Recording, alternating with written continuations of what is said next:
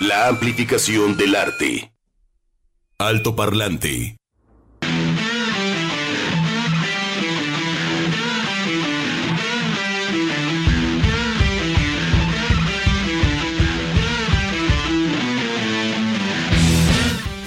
Bienvenidos Alto Parlante, miércoles 30 de marzo del 2022, ya se nos fue este tercer mes y nosotros continuamos. Qué bueno, qué bueno que seguimos aquí. Todo el equipo de Alto Parlante les damos un eh, abrazo, les mandamos un gran saludo. Edgar González comiendo churritos. ¿Son churritos o qué era lo que decías que ya no existían? Churrumais, muy buenos, ¿no? Con limoncito tienen mucho más sabor. Sí, no, bueno, es que aquí eh, estuvieron grandes artistas y, ¿verdad? Señor. Todo un kit para atenderlos. Eh, Chuck Saldaña en producción, muchísimas gracias Chuck, eh, pues como siempre preparando todos los programas de Alto Parlante y muchos más. Sí, señor. Juan Pablo Balcells y Sofía Solórzano, en esta ocasión, hoy en los micrófonos. Pues ya, ¿verdad? Eh, Recta final del mes de, Mes de marzo, marzo. tercer mes del año 2022 y ya con muchísimas... ¿Cómo les fue con el tráfico ayer ahí en la zona de del estadio Akron de las Chivas? Ah, Qué duro, no, Entonces, no, no. vayan tomando sus providencias porque pues hoy es el segundo concierto de esta banda llamada Coldplay. Y también si usted va a la zona del conjunto de artes escénicas, me refiero porque es, a final de cuentas, anillo periférico. Uno más en la salida de Vallarta, otro más por la zona del Mercado del Mar y ahí la cabecera municipal de Zapopan. Entonces, tomen sus providencias y paciencia y serenidad, diría Calimán Nazolín. Pero qué bien, ¿eh? Porque eh, pues ya eh, tenemos muchísimos conciertos, Sí. muchísimos eventos para este mes. Bueno, este mes ya se acabó, eh, eh, lo que viene de abril, en fin, ya se despertó la ciudad, se Sí. despertaron los escenarios, se abrió el telón una vez más y eso da muchísimo gusto porque son eventos que, que- que nos llenan de energía y nos dan unos momentos increíbles. Así es, para que vean pues la importancia del arte, la Sí. importancia de la cultura, la importancia de la música.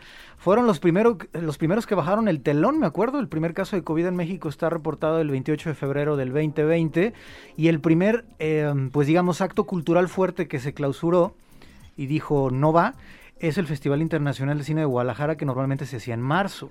Me acuerdo perfectamente. Entonces, a partir de ese momento, pues ya nada de conciertos, nada de actividad cultural y apenas exactamente pues empieza a nivel masivo. Ya tenemos un par de meses donde también estaban algunos espectáculos. O en mi en mi caso eh, cuando fuimos a ver por ahí a Yucatán a Gogó que era rock para niños y también a San Pascualito Rey al aire libre sí había actividad pero con estas restricciones. Entonces, cuídese, tome sus precauciones y repito, su tiempo y su paciencia, porque la va a necesitar para disfrutar de, de grandes bandas, en este caso auténticos decadentes. Tres fechas, Sofía, ayer, hoy y mañana. Esa también, Está chido, ¿no? Los auténticos, sí, no, no. Tres. La alegría, hay que, hay que sacar por ahí los chamucos a, Sí, y- y- a y- ritmo de cumbia, de rock, de baile, de ska. Y ellos son, pues, este, uno de los buenos para eso, Sí. precisamente, ¿no? Por su música siempre es arriba, a tope, y la alegría viene. La Y, un- viene. y ahorita con el, aquí con el máster Alejandro Tavares se recordaron aquel concierto, yo estuve ahí. Les abrió Sectacor, luego siguió Auténticos Decadentes y terminaron todos tus muertos en el Fantasy. No, no, no, Fue, no, fue no, terrible no, porque la no. gente, era un lugar mediano, pero este arrancaron los, Fantasy, los sillones, no, yo estuve ahí, estuvo, Y, estuvo y muy luego potente. muchísima gente se quedó fuera. Mucha gente se no quedó pudieron fuera. entrar, fue un caos. Y a la, como a, los- a la semana en las noticias de MTV le preguntan a, a Fidel Nadal y a Pablo Molina que cuál había sido uno de los conciertos más fuertes. Dice, bueno, acabamos de estar en Guadalajara y tómala, ¿no? Estos acordaron, eso, hicieron un quilombo los chicos. Y pues sí, yo, yo lo vi, ¿no? Yo me, yo me quedé sin energía con Secta Core. Ah, ¿cómo? Y dije, vienen los decadentes, me quedé ya sin pila. Y vienen los todos muertos. Hijos, mano, qué mezcla de rock y de punk al mismo tiempo, qué actitud. Yo me acuerdo mucho de, de ese, de ese concierto ya hace muchas lunas, así es que todavía quedan muy poquitos boletos para hoy y muy poquitos para mañana, ahí en el conjunto de artes escénicas Los Auténticos Decadentes. El público mexicano muy especial, Sí, ¿no? señor. muy especial para todos los conciertos y, y para eh, los mismos músicos, o sea, se quedan sorprendidos también de la entrega, de la energía, del poder y de, Es que de es la, locura. devoción. Cuando uno ve las giras mundiales, por ejemplo, las de Metallica o las de YouTube, ¿dónde quedan consagrados? Pues en la entrega del, del público mexicano. Si Sí. tenemos un plus, ¿no? Sí. Además que somos un chorro. Además. No, pero siempre, ¿no? Es, es- es la alegría, el Claro. ímpetu, el, el entusiasmo del mexicano. Hoy abrimos con Eric Clapton. Esta es una de las clásicas, clásicas, clásicas. A mí me encanta Sí. la que lograron con Derek and the Dominos. Esa es la. Laila. No sé, y me quedé pensando, me he quedado pensando, ¿por qué Clapton en su trayectoria como solista la ha interpretado varias veces, pero así? Super Así soft. es. O sea, a mí me gusta el. ¡Wow! Es alucinante. Sin embargo, siempre, sí, aunque, aunque sea con su guitarra acústica, me gustaría escucharlo con el pararán, claro, Ahora- mucho más complicado. Cuenta la leyenda, cuenta la leyenda que pues esta- todas las canciones tienen nombre y apellidos. Claro. Entonces pues iba para, para Patricia, ¿no? La de Harrison. Entonces yo creo que Ahí cuando... Ya llegué, ya llegó tu pachucote, mamacita. Ya ya se y en la cachonda es de, ¿qué onda? ¿Cómo estamos? Buena tarde. Ah, ¿no? Entonces, sí, la, la- la parte de, oye, me estoy metiendo con la chica de uno de mis Sí. mejores amigos. Está canijo. Independientemente de eso y de la historia que hay detrás de Laila, eh, bueno, pues este, esta versión, que si nosotros no le ponemos atención, traía otro tinte, otra manera de interpretar y siempre la eh, grandiosidad de, de Clapton a la guitarra, ¿no? Leyendo eh, acerca de las guitarras de, de- de- Clapton, él mm, vendió su guitarra, la, la- la que tocó en el Unplugged, en, donde venía incluida la, no esta, Tears in Heaven y demás, en 791.500 dólares. ¿Qué? O sea, casi un millón. Esa, la guitarra, una Martin, una Martin. Ahora sigue utilizando otra Martin. Pero vendió, imagínate, en una subasta 791 mil dólares. Oye, el compa o la ¿Cuánto te chica o la Una- chica que lo compró, este, pues qué onda, ¿sí la tocará o la tendrá ahí como pieza de museo? Ve nomás, ¿eh? No, pues la no la compré yo. tocas, no la tocas. y luego en el 88 también Fender creó la Eric Clapton Stratocaster. O sea, todo dedicado, por supuesto, al slow hand y a esta manera de interpretar y a la, la grandiosidad, ¿no? De este... Oye, eso es lo que le comentaba a Chaxito. Este, lo de Slow Hand se me cayó, este, leyendo algunos datos, se me cayó por ahí el santo, no Clapton. Yo pensé que Slow Hands era por la cuestión de su manera tan particular de tocar el blues, ¿no? Un blanco tocando música de negros, como se le llamó en su momento. Pero no, viene de una especie de broma de uno de sus managers en algún momento que a veces, pues con la intensidad que tocaba y demás, para cambiar una cuerda se tardaba mucho.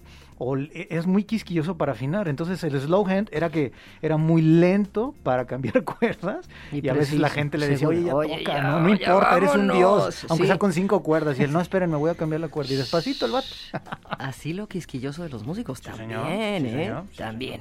Vamos a ver qué sucede en un día como hoy, 30 de marzo. 1821. Efemérides. 1933, 1962. Alto parlante. En México, en 1823, Agustín de Iturbide, primer emperador de México, sale del país rumbo al destierro. Ándale. 1932 se estrena Santa. Ah, qué buena película. La primera película de cine sonoro mexicano, basada en la novela homónima, homónima de Federico Gamboa.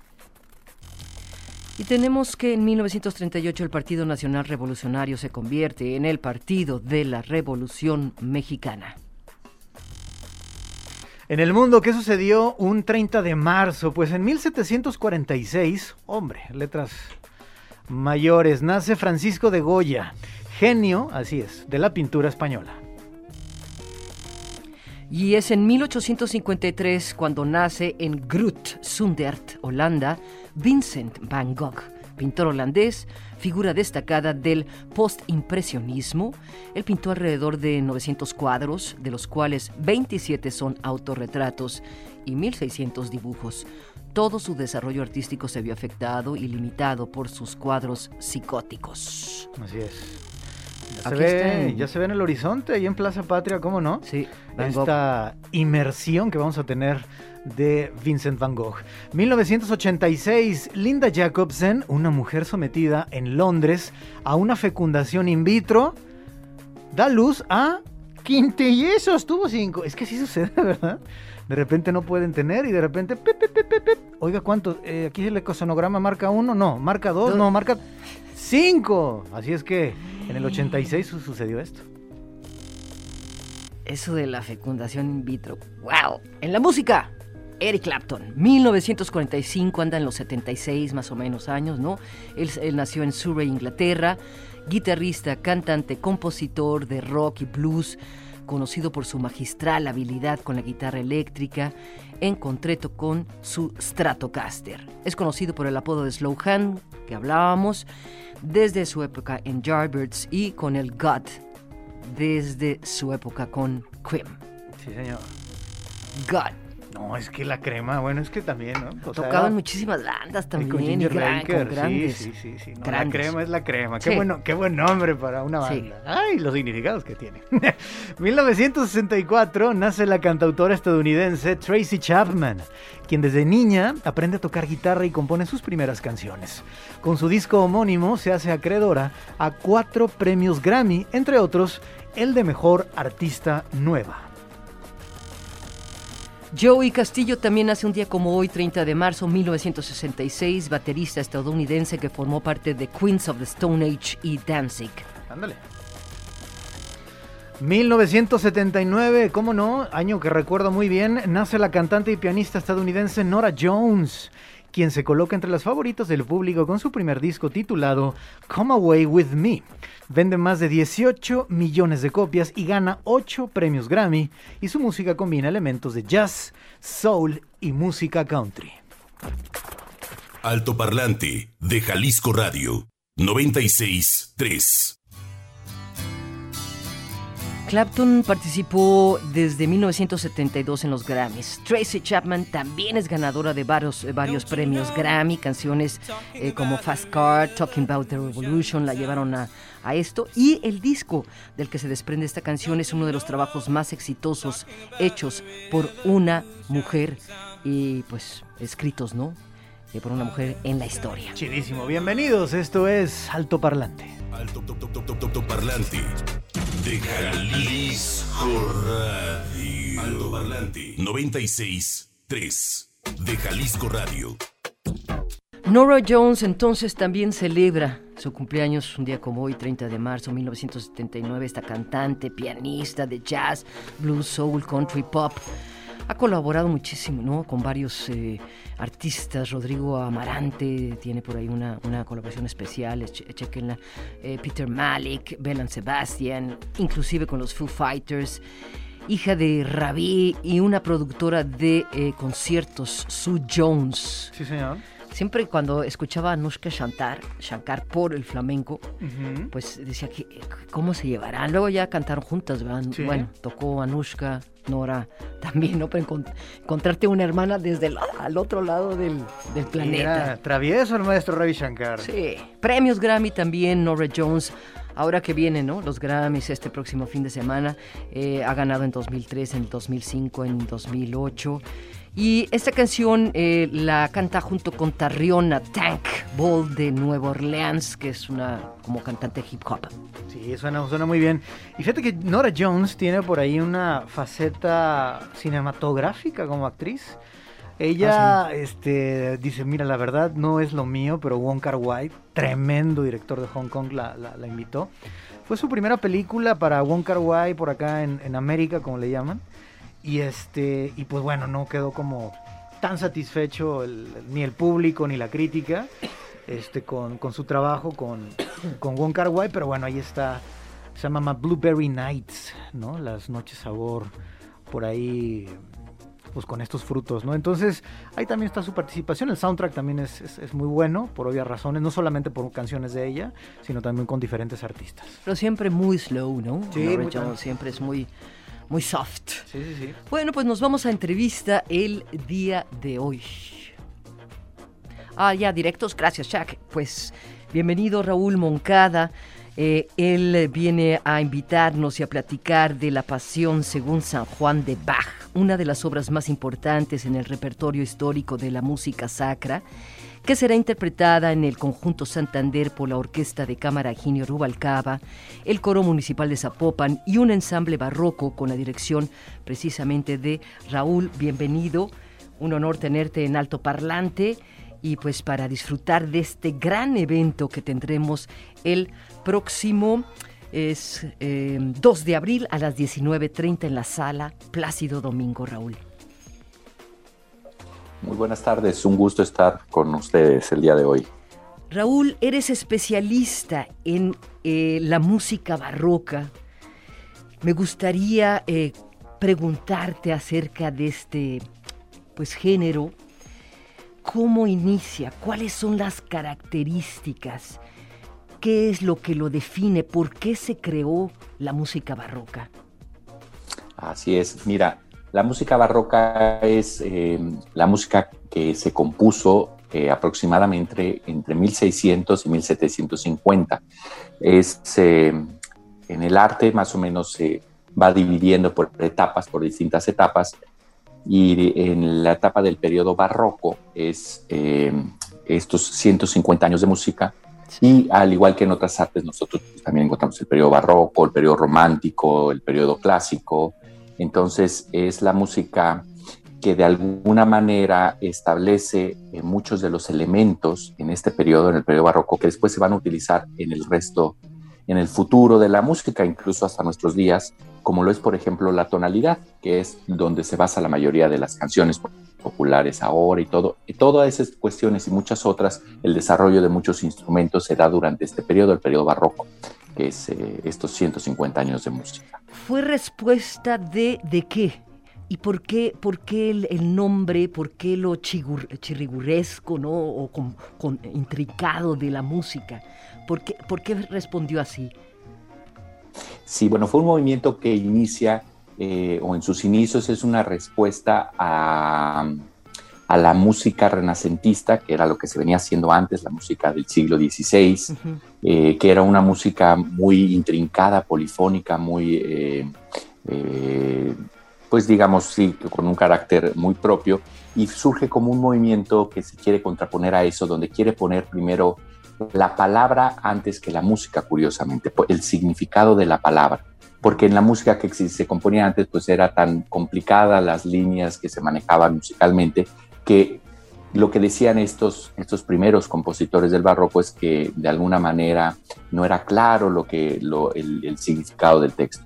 Entonces surge de esta manera el periodo barroco. Hay que decir que en esta época, obviamente ellos no dijeron, vamos a llamarle periodo barroco. En esa época no tenían un poquito esa conciencia que tenemos ahorita nosotros que nos autonombramos, ¿verdad? Y decimos que somos la generación millennials o la generación post-millennials, etcétera. No, en esa época no les importaba, ni siquiera sabían que el periodo de antes era el Renacimiento. Esos fueron nombres que se fueron poniendo después eh, de alguna manera para tratar de, de pues, eh, poner en un conjunto una serie de, pues, de elementos. Barroco en especial viene de la palabra barrueco, eh, baruco, que es una palabra portuguesa que significa perla, eh, que es una perla deforme. Entonces, ese es el origen, digamos, de la palabra. Y fueron los, eh, la, la, gente que estudió la historia de la música, los musicólogos, los que bautizaron este periodo muchos años después como barroco. Entonces, esto digamos que es lo que lo que define al, término, al periodo barroco. Claro. Eh, eh, Raúl, ¿cuáles son, eh, tú eres el experto, cuáles son los retos tanto como orquesta y como coro para, para, interpretarla? ¿Sí hay, pues digamos, algún reto en especial o realmente es una obra fácil de interpretar para músicos, muy disfrutable o de repente sí hay alguna complicación para interpretarla? Mira, muy interesante pregunta, sobre todo porque lo que va a ofrecer esta versión en particular es un acercamiento a esta obra eh, utilizando eh, lo que nosotros en música llamamos como criterios históricos, eh, que quiere decir que nos basamos un poco en lo que, bueno, un poco no mucho, en lo que sabemos de los tratados que nos decían en la época, los libros que se escribían y también en los instrumentos que se ocupaban en esa época que son distintos a los instrumentos actuales que nosotros reconocemos, por ejemplo, en una orquesta moderna. Eh, en especial en esta, en esta producción, los instrumentos de aliento que nosotros conocemos como la flauta traversa, el oboe, el fagot, son instrumentos que son los de esa época, bueno, son réplicas y son bastante distintos de los instrumentos como evolucionaron hasta llegar a la actualidad. Entonces el sonido es distinto, la forma en cómo se toca es distinto, las, las cuerdas, los, eh, los violines, eh, chelos, ellos tocan, por ejemplo, utilizando ahora el arco barroco, que es distinto al arco moderno. Mm. Entonces, todo esto es un reto porque eh, de alguna manera en México aún no es muy frecuente encontrar esto. Entonces, tengo yo entendido que es la primera vez que se va a hacer una producción con estas características en, en Guadalajara. Y no es que, creo yo, en la Ciudad de México se ha hecho solo un par de veces, pero ni siquiera bajo estos criterios históricamente informados y utilizando los instrumentos. Entonces, eh, pues es eh, realmente representa un reto para los músicos, para el ensamble, para sobre todo porque son muchas entidades las que participan. Eh, afortunadamente, pues es también mucho con, con, talento local, le llamo yo, es con gente nativa de acá, de la región. Entonces, que no, no todo es que viene de fuera, sino es una, una producción que se basa y ocupa eh, al, potencial de, esta ciudad. Pues es otro plus entonces, porque esta dotación instrumental que nos comentas y haciendo esta revisión, porque también sucede eso, ¿no? De repente hay obras que pasan un par de años y no se vuelven a interpretar por su dificultad o también para conjuntar los talentos. Entonces es otro plus para que usted que nos escucha esté por ahí en la sala Plácido Domingo, próximo 2 de abril a las 7 y media de la tarde. Raúl, eh, es una obra basada en los capítulos 18 y 19 del Evangelio de San Juan, la Pasión según San Juan de Bach, una de las obras más importantes de la música sacra. Platícanos de Bach y de este momento, de esta creación. Es una obra óptima para estos días que vienen, eh, pero ¿por qué? ¿Cómo logra Bach crear una obra de esta inmensidad? Claro que sí. Bueno, Bach, eh, pues actualmente nosotros lo consideramos este, como pues uno de los más grandes genios musicales que hubo. En su época curiosamente, aunque por, en ciertos sectores era muy respetados, en otros, y en especial en el laboral, tenía muchos conflictos con sus patrones de la iglesia, él trabajaba en una iglesia, ¿no? no, no lo querían como primera opción incluso. Pero dentro de las labores como músico que tenía Juan Sebastián Bach, pues era, sobre todo sus labores principales, era proveer música para el servicio religioso, para... Entonces cada semana tenía que componer nuevas obras para, para incluir durante el servicio religioso. Y en las fechas especiales, pues tenía que incluir obras especiales de alguna manera. Y entonces en estos servicios que se hacían durante la Semana Santa, pues era muy común eh, representar la pasión de Cristo eh, de manera cantada. Entonces Bach compone esta obra, compone otra pasión y parece que hay otras pasiones que compone, pero la música se ha perdido pero en especial esta pasión compone cuando empieza a trabajar en Leipzig, que empieza a tener este puesto de trabajo que es ya donde eh, va a estar más de 25 años hasta su muerte trabajando. Y entonces, básicamente la pasión es una narración, o entonces la gente lo que va a escuchar en el concierto es la narración tal de lo que pasa durante la pasión, desde la captura hasta el juicio y luego este, llegando al entierro finalmente. No será la resurrección porque obviamente pues eso faltan, faltaban unos días cuando se representó. Eh, y esto está a cargo principalmente de un cantante que va narrando eh, y asume el rol del evangelista, del evangelista Juan en esta ocasión, y participan también pues Jesús, dice algunas cosas, Pilato, y el coro participa, por ejemplo, como la gente, como el eh, haciendo los comentarios o los judíos, este, exigiendo la muerte de Jesús y muchas cosas. Y la orquesta pues apoya en esto, hay áreas donde se reflexiona sobre lo que se acaba de decir. Entonces es un espectáculo finalmente eh, casi operístico, podemos decirlo, donde hay toda una historia que se va a narrar. Obviamente no se va a actuar porque pues es... Eh, es, digamos, religioso, ¿no? Entonces, eh, no es tanto una producción de la actuación, pero sí la gente va a poder ver eh, o va a poder seguir la trama y sobre todo porque va a contar con subtitulaje. Entonces, esa es una gran ventaja porque pues la gente puede ver exactamente qué está pasando, porque se canta en alemán, obviamente, es el texto original, pero la gente va a poder ir siguiendo la historia, los momentos dramáticos y entender por qué la orquesta a lo mejor está tocando muy fuerte eh, qué significa, porque a lo mejor están gritando que quieren crucificar a Cristo, por ejemplo, ¿no? O porque la música suena muy triste porque pues en realidad pues Cristo está por morir, ¿no? Entonces, eh, en ese sentido, para la gente creo que va a ser muy interesante. Raúl Moncada, nos tenemos que despedir, pero yo como curioso y como neófito en este tema, ¿qué onda con eh, el ateísmo de Johann Sebastian Bach? Si era real, porque cómo una persona no creyente puede hacer la gran música sacra que realmente nos eleva espiritualmente independientemente de la religión. Sí, bueno, Juan Sebastián Bach, de hecho, él no era católico, pero sí era protestante, es decir, estaba este movimiento eh, que, de Martín Lutero que eh, se opuso a la iglesia y creó el protestantismo, que ya ahora nosotros, digamos, eh, lo llamamos como cristianismo para hacer una diferenciación al catolicismo, que es una, una parte específica.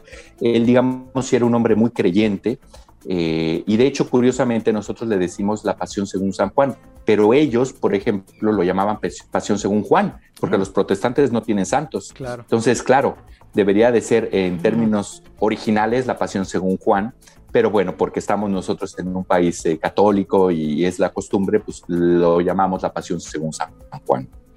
Sí, sí, sí, eh, si lo buscas en Spotify, aparece Johannes Passion. Exactamente. ¿Verdad? Johannes Passion. Así Y es. son así más es. de 60 temas. Más de 60 temas. Exactamente. Raúl, llevas em, a 50 músicos a escena este próximo eh, 2 de abril a las 19.30 en la sala Plácido Domingo.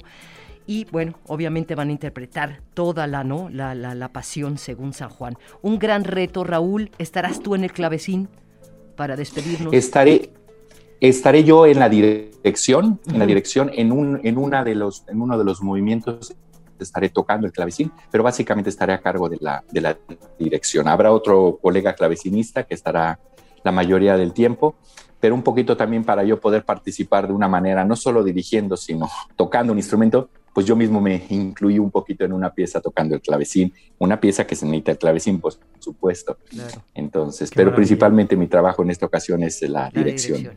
Pues vámonos todos este próximo sábado 2 de abril al conjunto de artes escénicas, allí en Parres Arias y Periférico La Sala, Plácido, domingo, siete y media de la tarde. Qué chido. Muchísimas gracias, Raúl. Estaremos pues al pendiente de esta gran obra y gran interpretación.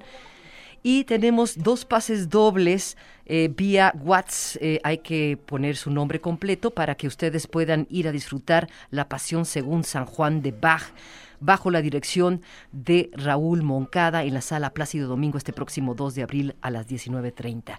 Un placer, Raúl Moncada. Muchísimas gracias por tomar esta llamada. Eh, un comentario final, el micrófono es todo tuyo. Muchas gracias. Muchísimas gracias a ustedes por abrir su espacio para hacer esta cordial invitación. Pues nada más, no me queda más que reiterarles la invitación a, su audiencia, a que asistan a este concierto que en realidad tiene mucho de especial y de evento, eh, de evento único. Entonces, ojalá y nos puedan acompañar en la sala Plácido Domingo este eh, sábado 2 de abril a las eh, y media. Buenísimo. Gracias, Gracias. éxito Raúl y enhorabuena. Encuéntranos en Facebook como Altoparlante JB.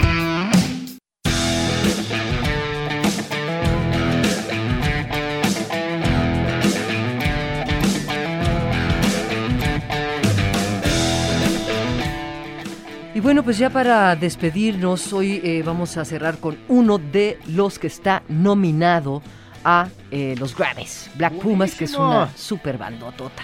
Se presentaban en el, en el Vive Latino, yo aquí lavando y planchando, ni modo, Sí. así es la vida. Está- ayer estaba platicando Estuvo con Gil increíble. y dice que fue uno de los grandes momentos. Es que el Black soul, Pumas. ya todo es este hip hop y, y este género urbano. ¿Dónde están los souleros? No, pues aquí están los Black Pumas. Vamos a escucharlos. Dice, muy buenas tardes.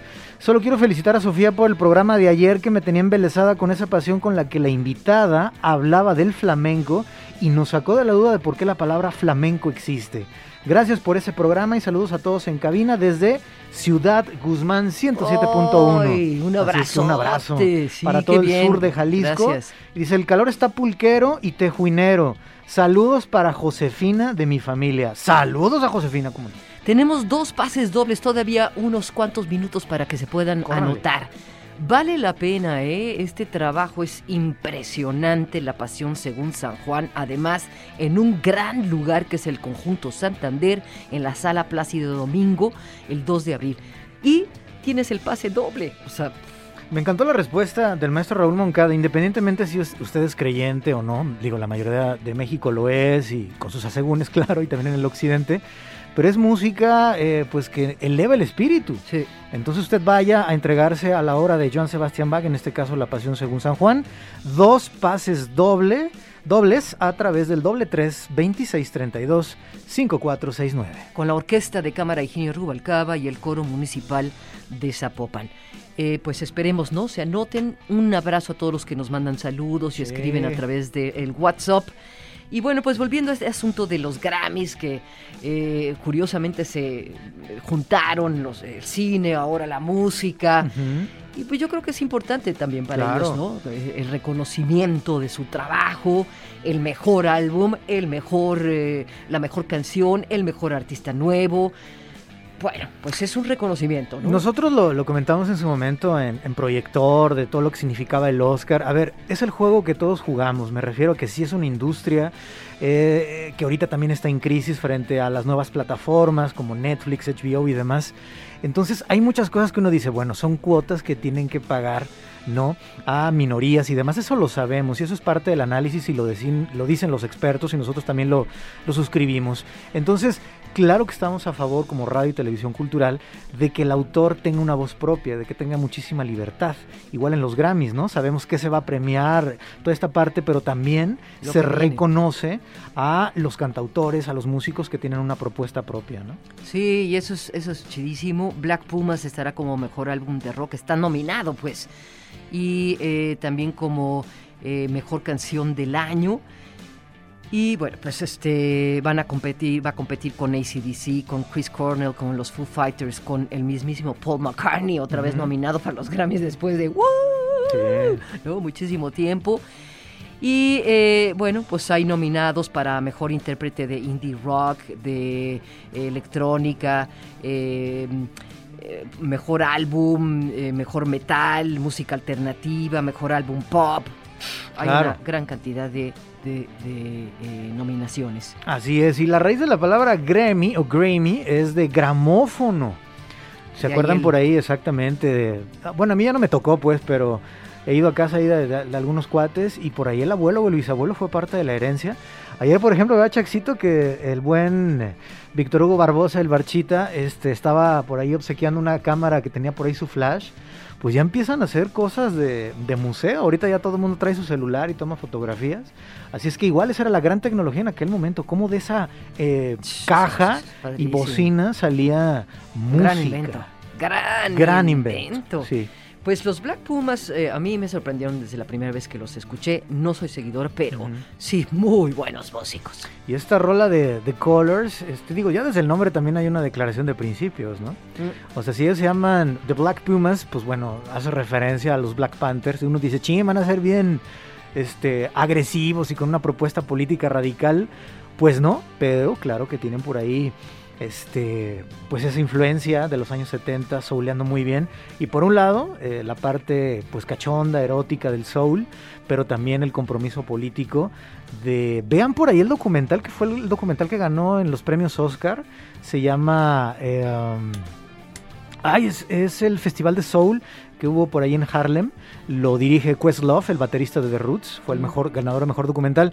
Que por el trancazo que le dio este, Will Ya Smith a Chris todo. Rock se perdió este, ese momento muy emotivo porque su madre afroamericana lo, lo llevó pequeñito. Y Ah, recientemente sí, habían no. matado, esto fue en el 69, fue en el mismo año de Woodstock, pero mismo, Woodstock ganó todo, eh, el reflector, pero en ese mismo año les mataron a la comunidad afroamericana, a Malcolm X y a Martin Luther King, estaban muy heridos como diciendo, oye, ¿qué onda? O sea, ¿por qué no nos quieren? Y en esos dos días estuvo Aretha Franklin, estuvo Nina Simone, estuvo Ray Charles, y un festival que ahí está el pietaje y no lo vieron hasta este documental, entonces hay que verlo. Porque como ellos decían, ¿no? Black is beautiful, porque eres negro, eres feo, y dijeron, no, soy guapo y soy hermoso. Yo creo que acá también deberíamos de aprender muchísimas cosas con este racismo que tenemos en México. Este, pero bueno, vean ese documental. A propósito, a escuchar a los Black Pumas con colors. Todos los colores son bellos. Y ellos son de colores. Sí, señor. Además, Entonces, pues nos despedimos ya Sí, señor. con esta canción. No hay este. ¿Ya, ya se? Ándale, Sí, Ivonne bien. Corona. Ivonne Corona quisiera boletos para la Pasión según San Juan. Pues ya no es un quisiera, ya lo bien. tienes, Ivonne.